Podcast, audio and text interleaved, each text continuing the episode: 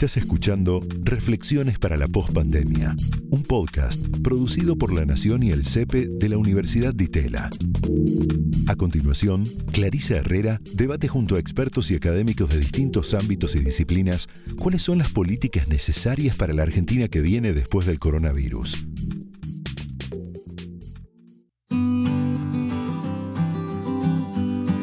Hola. Mi nombre es Clarisa Herrera y te doy la bienvenida a Reflexiones para la Postpandemia, un podcast coproducido por el CEPE de la Universidad de Itela y La Nación. Este podcast se graba al final de casi un año de pandemia de coronavirus.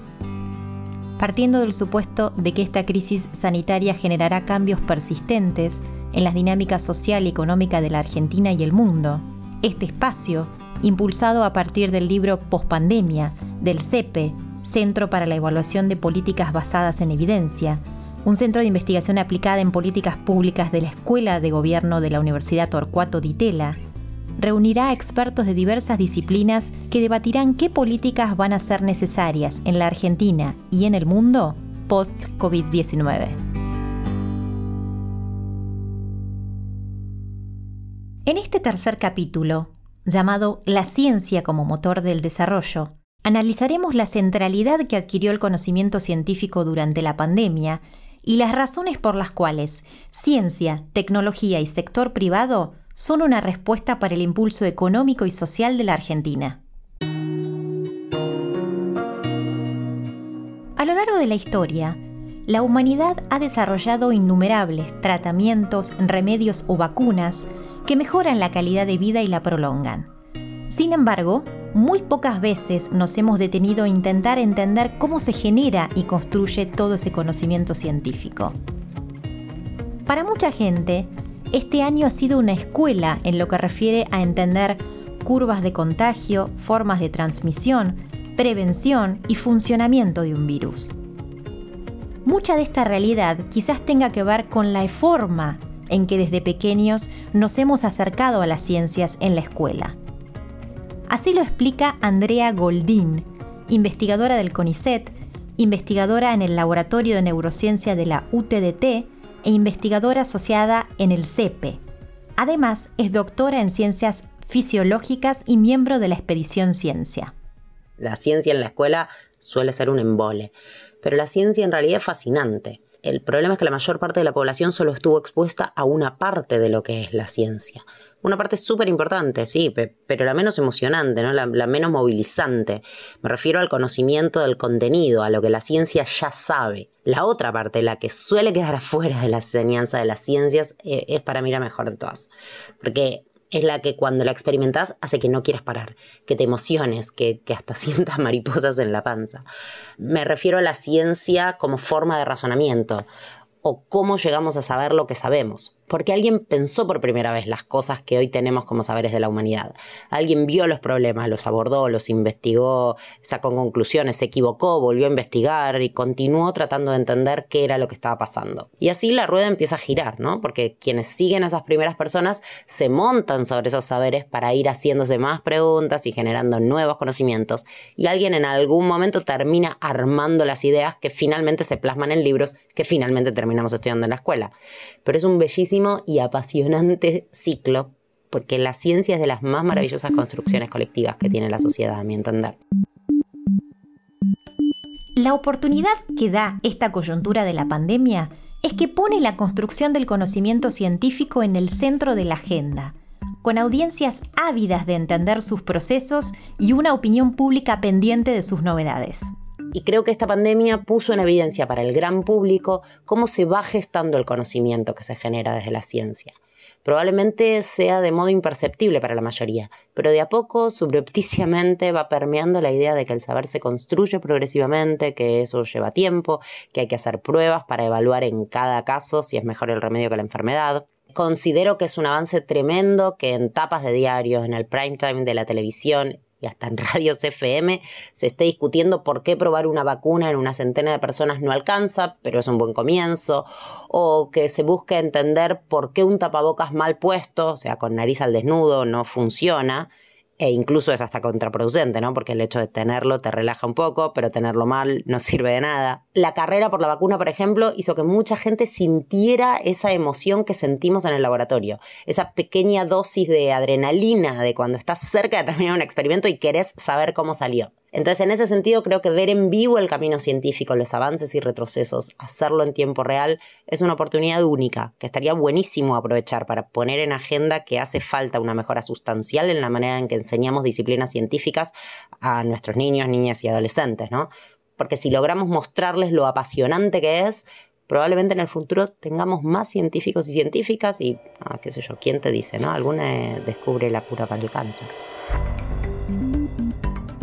La otra gran oportunidad que nos da este momento es la de capitalizar como aprendizaje el ejercicio del pensamiento científico, sus caminos y sus desafíos.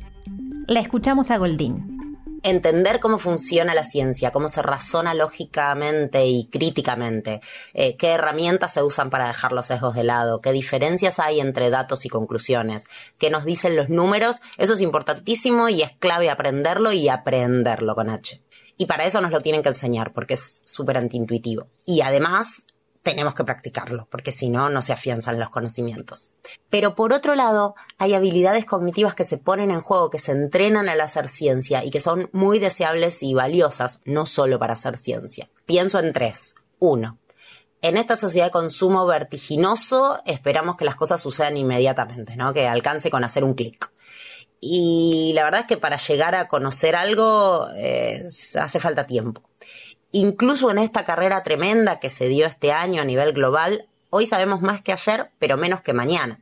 El ejercicio físico entrena en este sentido también la perseverancia, el control de impulsos y la tenacidad. Dos, aceptar incertidumbres está muy penalizado en nuestra sociedad, ¿no? El decir no sé en un examen, en una nota periodística o en una conferencia de prensa es casi peor que tirar fruta. El ejercicio científico entrena también la metacognición en este sentido, o sea, conocer qué sé sobre mi pensamiento, qué sé sobre eso que sé, y tal vez más importante, qué es lo que realmente no sé sobre eso que sé. Y tres, eh, no valorizamos el, entender, ¿no? Como sociedad, no la valoramos. Eh, o sea, en una charla de sobremesa o mientras estudiamos o mientras hacemos la tarea o incluso en el Congreso. No nos interpelamos buscando la construcción de una línea de pensamiento sólida. Lo que nos interesa no es entender, sino zafar, quedar bien, en el sentido de que parezca un pensamiento sólido el ejercicio científico entrena también el pensamiento crítico y lógico, obviamente con argumentos, ¿no? Y la verdad es que no estamos educados, ni estamos educando, eh, en valorar y practicar estos procesos, ¿no? La perseverancia, la tenacidad, el decir no sé, el razonar de modo crítico pero constructivo. La situación pandémica en ese sentido me parece que puede ser un buen punto de partida para empezar a educar y a educarnos en aplicar estos procesos y en practicarlos. Eh, porque el ejercicio científico al que me refiero no requiere un laboratorio, es intelectual, es de pensamiento. Y bueno, lo bueno es que se enseña y que se, se aprende. La pandemia del COVID-19 demostró que una herramienta tan compleja como los modelos epidemiológicos puede servir para construir consensos sociales y políticos amplios y políticas públicas incluso en una sociedad tan polarizada como la Argentina. De esta manera lo describe Marcelo Rinesi, científico de datos, miembro del Instituto Baikal y CTO del Institute for Ethics and Emerging Technologies. La Argentina tiene los recursos para utilizar métodos cuantitativos y tecnología de información en general para diseñar, comunicar e implementar políticas públicas que sean mucho más sofisticadas y mucho más efectivas en todas las áreas, en realidad elegimos no hacerlo. Un poquito nos acercamos a eso, hicimos una gambeta, durante las mejores fases de la respuesta a la pandemia. Nuestra cultura usual de gestión influenció el manejo de la pandemia más que viceversa. En la pandemia, sin embargo, esta relación con los modelos cuantitativos y comparación de variables no fue todo lo exitosa que podría haber sido. Lo escuchamos a Rinesi. Lo bueno es que se siguieron midiendo y comunicando de forma confiable los parámetros de la epidemia. Y cuando hubo relajamiento o endurecimiento de las medidas, siempre fueron más o menos, siguen siendo más o menos guiados por estos números. En Argentina eso no es poco. Lo malo es que retrocedimos de legitimizar y explicar la política usando un entendimiento estructural del problema a legitimizar y explicar o a criticar a través del contraste con otros países o simplemente por afirmación ideológica. Es mira cuán bien o mira cuán mal en vez de analizar mecanismos y opciones. Es una lástima porque las políticas de gran escala guiadas por buenos modelos cuantitativos generalmente o siempre tienen mejores resultados. Si hubiese habido un compromiso profundo con esta clase de entendimiento, ya de entrada se hubiese visto la necesidad de testeo y logística de gran escala, y se hubiesen hecho las inversiones en insumos e infraestructura que hacía falta para complementar ya de entrada la cuarentena. No estoy diciendo que el manejo de la pandemia en Argentina no fue mejor que, por ejemplo, Brasil o Estados Unidos, pero esos son ejemplos casi patológicos. Lo hicimos peor de lo que los recursos que tenemos lo hacían posible. En una sociedad madura, para autoevaluarse esa es la métrica correcta. Los modelos cuantitativos, la Big Data y la inclusión de tecnología en la toma de decisiones son muchas veces resistidos por los sectores políticos. Con estas palabras lo analiza Rinesi. Generalizando un poco, la cultura política en Argentina considera que la gestión del Estado es un aspecto de la actividad política, no es una forma de ingeniería. Siempre es un poco ambas cosas. Que gobernar con Excel, por ejemplo, sea un insulto o una crítica, dice muchísimo de cómo vemos qué es la gestión del Estado. Hay una corriente fundamental muy fuerte, que no es unánime, pero creo que es mayoritaria, en que la Argentina, en cierto sentido, ya es un país rico. Y el problema es que a largo plazo, y salvo accidentes imponderables, es la efectividad de la gestión la que determina la prosperidad de un país, no el margen de maniobra político o la profundidad del espíritu militante. La Argentina es tan rica y tan pobre exactamente como lo permite la calidad de la toma de decisiones que tiene, a nivel del Estado y a nivel privado. Y si queremos, y yo creo que necesitamos, una sociedad más próspera y más igualitaria, entonces tenemos y podemos mejorar de manera radical análisis y gestión. Y justamente los modelos cuantitativos, eh, data science, inteligencia artificial, como quieran llamarlo, todas esas herramientas son lo que hoy está disponible para eso. Históricamente, Japón, China, Corea, en su momento Estados Unidos, siempre avanzaron comprando, copiando, robando, de manera sistemática y después masivamente, la mejor tecnología disponible que había en su época, de cualquier lado del mundo. Si estamos diciendo que estamos en un mundo donde el conocimiento, la información, la inteligencia son el factor productivo clave, son esas tecnologías es el hardware, es el software, pero primero y más que nada las herramientas más abstractas de modelado y análisis cuantitativo que están ahí a la mano para que las usemos si nos animamos y si queremos hacer ese cambio de cultura política. Aún sin pensar ese cambio así radical, siempre hay oportunidades para hacer las cosas lo mejor que se puede con la tecnología, para que el límite sea lo posible y no lo tradicional aunque sea solamente en un ámbito privado, lo individual o en áreas marginales del Estado. Marginales en el sentido de políticamente marginales, en los cuales no hay una inversión simbólica muy fuerte o una caja discrecional interesante. Durante la pandemia también se consolidó una sinergia muy esperada, la de investigación básica de lo científico y lo tecnológico y su aplicación, es decir, la de lo público con lo privado. Este trabajo en conjunto trae varias ventajas de consideración para el país. Lo describe de esta manera Graciela Siquia, directora de Innovación y Desarrollo Tecnológico del Grupo INSUD y miembro del directorio del CONICET, doctora en farmacia y bioquímica. La pandemia de COVID-19 es un punto de inflexión en la percepción de la sociedad sobre el valor de la ciencia y la tecnología. En particular, creo que contribuyó a visibilizar la importancia de contar con un sistema científico de calidad y con recursos humanos especializados e infraestructura en el sector productivo, capaces de desarrollar tecnología.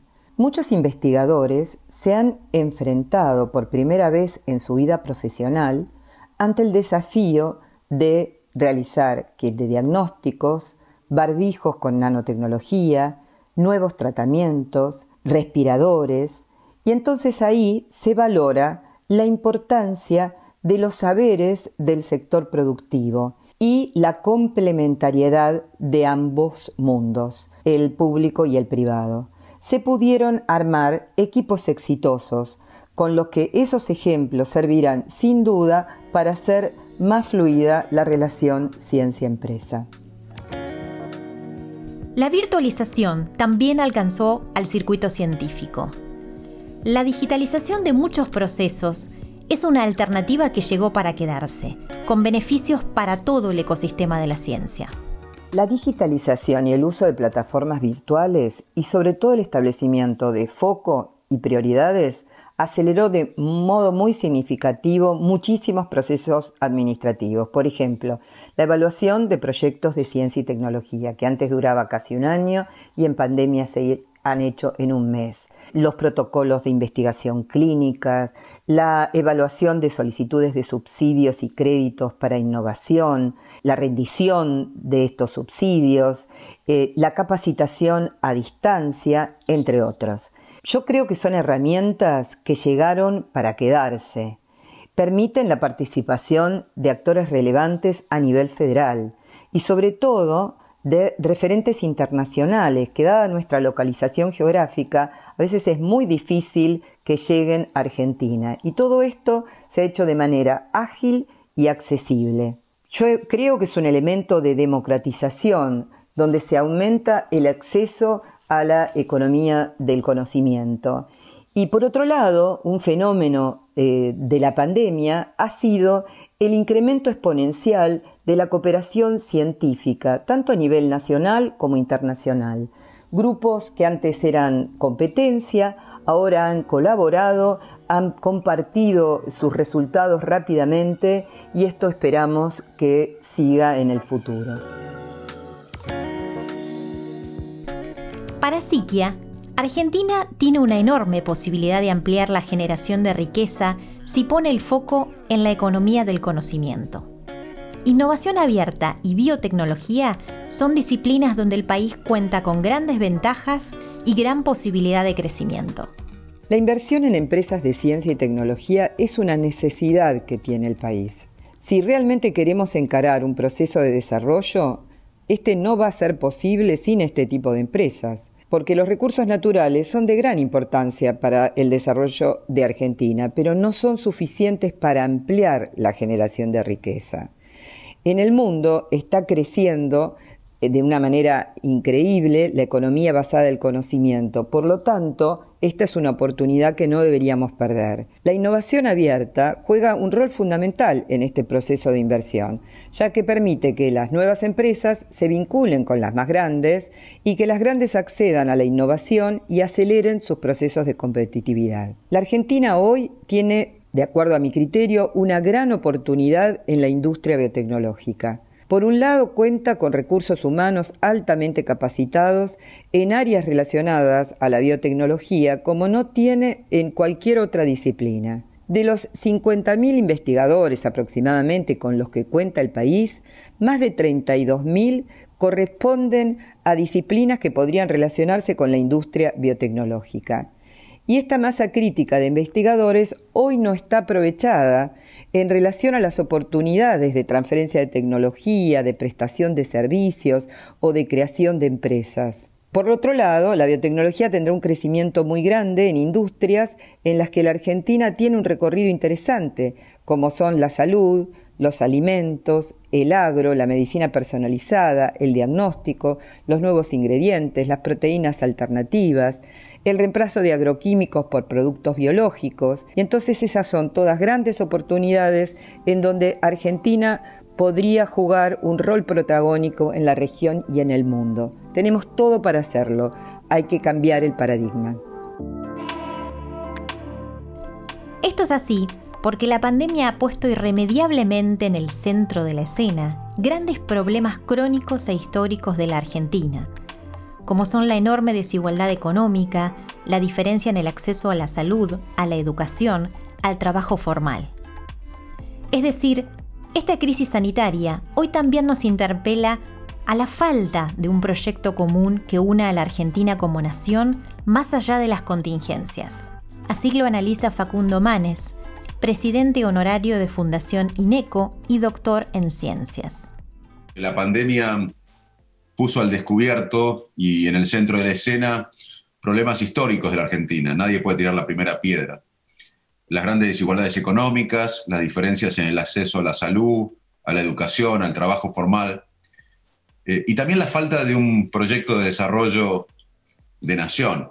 Y para este proyecto de desarrollo que necesitamos, desesperadamente, porque Argentina este año va a tener el ingreso per cápita del año, yo tenía seis años, fue en el 75 fue el primer estudio razonable de pobreza, 5% de pobreza, hoy casi la mitad de los argentinos en la pobreza. Tuvimos más recesión en los últimos 60 años que Chad, Burundi, Haití. Así que es, claro que nadie puede tener la primera piedra, que necesitamos pensar en grande y un proyecto de, de desarrollo de Argentina. Y para eso necesitamos respuestas innovadoras, honestas, y la ciencia tiene un rol clave en este plan estratégico que no sea la propuesta de un grupo, de, una coalición, de un partido político, sino que, sea un proyecto de todos los argentinos, como fue la última gran política de Estado, que fue la democracia. Yo tenía 14 años y me acuerdo que no, importa, no importaba si no era peronista, radical, conservador, socialista, pobre, rico, todos queríamos vivir en democracia. Y hoy creo que necesitamos un proyecto de desarrollo que no lo va a poder hacer ningún sector en particular. Vamos a tener que involucrarnos todos los argentinos. Para Manes, la buena noticia es que Argentina nunca ha encarado este camino clave para el crecimiento sostenido. Es decir, invertir sistemática e inteligentemente en ciencia, tecnología e innovación, y construir puentes muchísimo más sólidos entre conocimiento y producción. Y también soy optimista porque nunca encaramos a largo plazo el camino al desarrollo. Es, decir, invertir de forma sistemática, en forma inteligente en ciencia, en tecnología, en innovación y construir puentes mucho más sólidos entre el conocimiento y la producción. Tenemos que convencernos, pero no nosotros, todos los argentinos, como nos convencimos un día de la democracia, si no queremos generar más pobreza, tenemos que convencernos que la riqueza de un país se mide por el capital humano, la educación, la ciencia y la tecnología, y que ahí está la base del desarrollo social. La inversión en desarrollo humano significa velar para que todas las personas tengan la oportunidad de desarrollarse plenamente, de desarrollar sus eh, funciones cognitivas, emocionales y sociales. Ese es el capital más importante que tenemos como sociedad. Lo que se requiere no es solamente una economía del conocimiento, sino un paradigma del conocimiento, que guíe el desarrollo en el largo plazo. Así lo explica. Debemos priorizar invertir en el desarrollo humano, es decir, nutrición adecuada, salud, educación y el complejo científico-tecnológico vinculado a la producción como motor de nuestro desarrollo. Esto es lo que llamamos en forma amplia, paradigma del conocimiento. Y para que esto ocurra necesitamos una fuerte voluntad política, un amplio consenso social y que se convierta esto en una política de largo plazo. Un país como Argentina, de 45 millones de habitantes, que seremos 50 en unos años, no podrá mejorar el bienestar de la población una política de mano de obra barata, exportando materias primas, sus derivados o productos con poco valor agregado, con bajos niveles de investigación, innovación y capacidad de marca. Por supuesto, yo vengo del campo y sabemos que los recursos naturales que tenemos son importantes. Recursos naturales en agro, en energía, minerales. Son muchos de los activos que tiene nuestro país. Pero si no somos eficientes, si no tenemos un sistema potente, mucho más potente, científico-tecnológico, vinculado a la producción, no vamos a poder lograr el desarrollo inclusivo para toda la población. Y debemos ambicionar tener una gran capacidad de generar patentes y un sistema de innovación fuerte para ponerle valor agregado a los recursos naturales. La aplicación de nuestra capacidad, científica a procesos productivos va a permitir exportar bienes que se distingan por su calidad. Para esto el sistema científico, además que necesitamos, yo soy investigador básico, estudio las conexiones del cerebro, la actividad del cerebro en ciertos procesos cognitivos, pero también parte del sistema científico tiene que estar imbrincado en el sistema productivo. Obviamente que hay que apoyar la investigación básica per se, pero además hay que vincular al sistema científico-tecnológico con el sistema productivo, mucho más de lo que lo hacemos. Se revela como histórica la oportunidad de pensar en conjunto la Argentina del día después. En este contexto, el conocimiento es un arma eficaz para aprovechar la coyuntura y poner en valor todo lo que el país ya tiene a favor.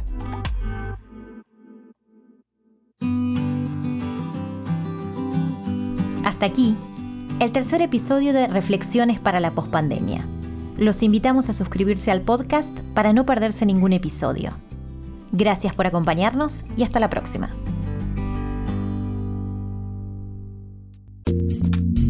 Esto fue Reflexiones para la Postpandemia, una producción de La Nación y el CEPE de la Universidad de Itela. Escucha todos los programas de La Nación Podcast en www.lanacion.com.ar. Suscríbete para no perderte ningún episodio. Estamos en Spotify, Apple Podcast, Google Podcast y en tu reproductor de podcast favorito. Seguí escuchando La Nación Podcast.